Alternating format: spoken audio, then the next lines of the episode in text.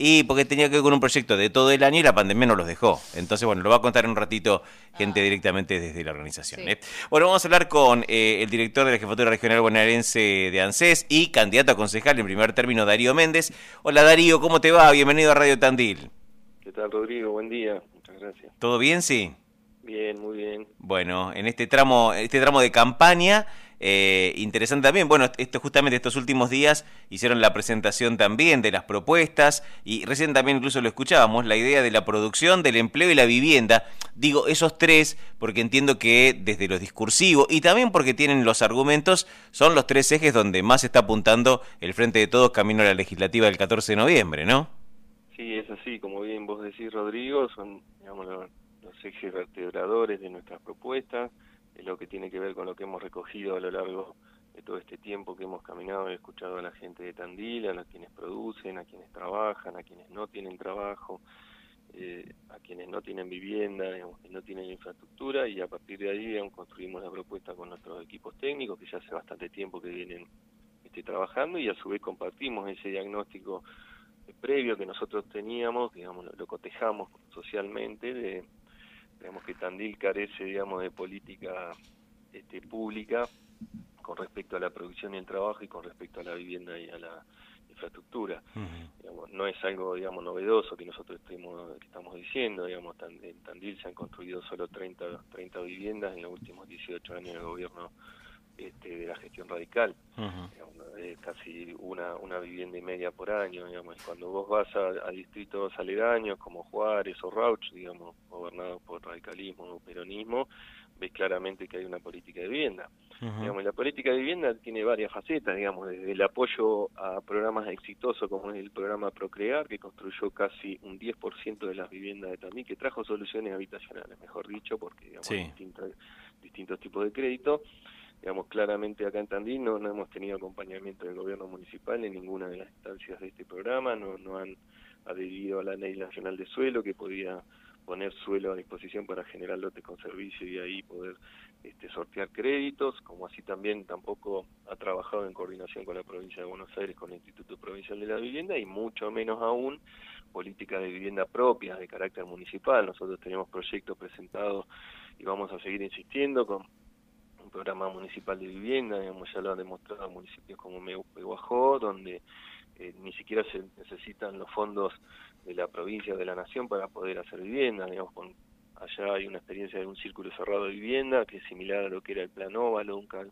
de capitalización individual, donde el Estado fondea este capital inicial para poder este, empezar ese círculo, digamos, esa rueda de la construcción de vivienda y después con el pago propio que van realizando los los distintos adjudicatarios se va amortiguando lo que se ha gastado y se va consiguiendo el capital necesario para seguir este, construyendo viviendas. No es nada eh, dificultoso, no es nada del otro mundo, no, es ninguna genialidad tampoco, es pensar, ponerse a pensar, digamos, cómo solucionar un problema concreto que tiene la ciudad de Tandil. Esperemos que ahora de tanto insistir y tanto insistir el gobierno municipal tome nota y aparentemente están gestionando alguna cuestión de lote, alguna cuestión de vivienda, ojalá que así sea porque lo que necesitamos nosotros es que se lleve adelante, ¿no?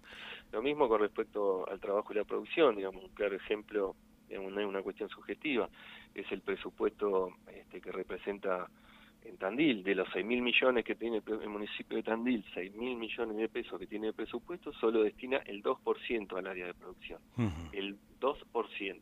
Ese 2% ni siquiera fue ejecutado en el año 2020, que son los años de los años más difíciles en términos económicos que hemos pasado, digamos, en la ciudad, la Argentina y el mundo entero, y ni siquiera se ejecutaron esos fondos que un escaso 2% en el año anterior, o sea que imagínate cuál es la preponderancia que tiene la producción y el trabajo este para el municipio de Tandil, lo pudimos ver cuando sucedió la de Tandil, cuando sucedieron un montón de cierre de comercio, de empresas, donde el intendente no acompañó ningún tipo de gestión este, para tratar de salvaguardar los puestos de trabajo. Así que nosotros entendemos y por lo que hemos dialogado con el sector, no solo los trabajadores, sino quienes generan empleo, este, necesitamos políticas activas mucho más fuertes, ¿no? De acompañamiento. Sí, yo tampoco lo desarticularía del tema de la construcción de viviendas, porque incluso desde la autogestión, autoconstrucción, cualquier, en realidad, cualquier emprendimiento de construcción genera un derrame, incluso en el propio barrio, porque ese trabajador de la construcción va a ir a comprar el, sanguchito al mediodía al, barrio, y entonces le va a dar una mano al almacén,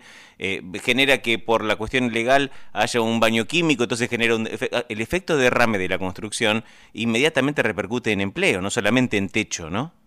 Sí, sí, eh, mira, es a los que quieran que hagan el ejercicio de ir a visitar los predios de Garbellini, que es donde estamos construyendo, que es donde el Estado Nacional compró esos lotes, digamos, generó compró un macizo, generó los lotes y cuatro años después, eso lo hicimos en el año 2014, hasta el año 2019 no habían terminado y no había sido sorteado un solo lote, y en lo cual demostraba, digamos, que tanto el macrismo como, como quienes gobiernan Tandil no, no, se habían preocupado en absolutamente nada ¿no? por ese tema.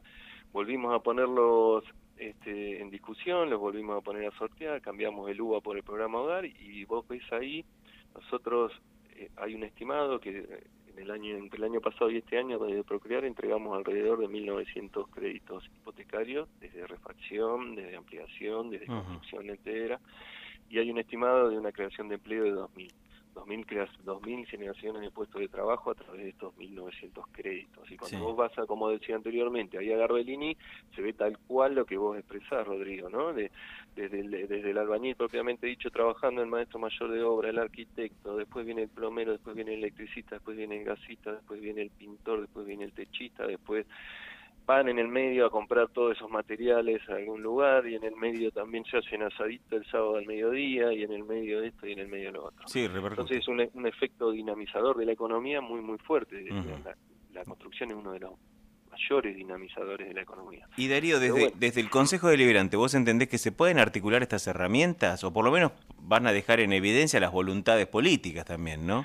Sí, yo creo que sí, digamos, nosotros tenemos presentado un proyecto de adhesión a la Ley Nacional del Suelo, eh, la creación del Consejo Municipal de Hábitat, la creación del de, Consejo Municipal de Tierra y Vivienda, digamos, cómo generar distintos proyectos que empujen, por lo menos que empujen en la dirección, digamos, este, adecuada para tratar de generar lote urbano, para generar sistemas este, de construcción municipales, digamos, lo que lo que claramente falta ahí, digamos, porque estos son proyectos que ya están presentados que no han tenido tratamiento siquiera, ¿no? Entonces, cuando lo que uno ve ahí es una falta de voluntad política muy muy clara con respecto a esta temática, ¿no? Bien. Este, bueno, nosotros vamos a seguir insistiendo porque no es una cuestión que se nos ocurra a nosotros, sino que es una necesidad concreta que tiene Tandil.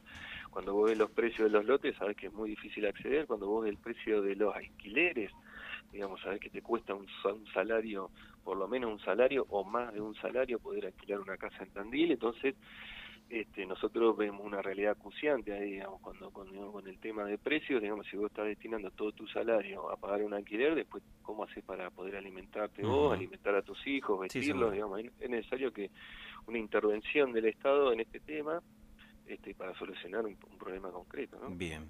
Darío, recorriendo la ciudad, entiendo, estos, estos días de campaña hasta, hasta el 12 más o menos.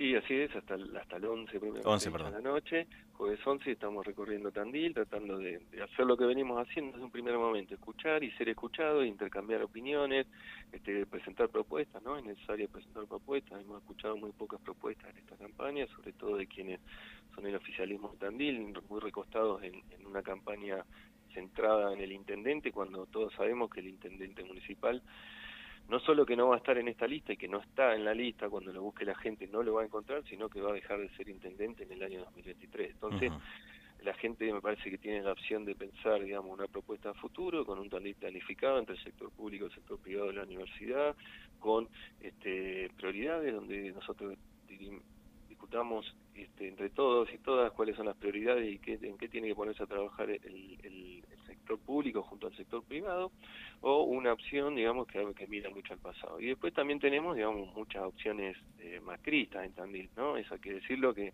el macrismo hoy presenta cuatro listas en Tandil, la del intendente, la que encabeza, digamos, eh, este, Mario Civalieri, la que la del ex funcionario de trabajo este, Gonzalo Santamarina, la de Expert, digamos, gente que ha apoyado la, de Más Valores, con Cintia Joto, todos ex funcionarios del gobierno macrista, que hoy quieren algunos este, hacernos creer como que son otras opciones. Bueno, la ciudadanía tiene claro, me parece que es importante que lo tenga si no, si no es así, digamos que representan más o menos lo mismo. Nosotros entendemos que la alternativa para crear una, una Tandil pujante con futuro, con empleo, con producción, está de la mano del frente de todos y así esperamos que se vea reflejado el 14 en la elección.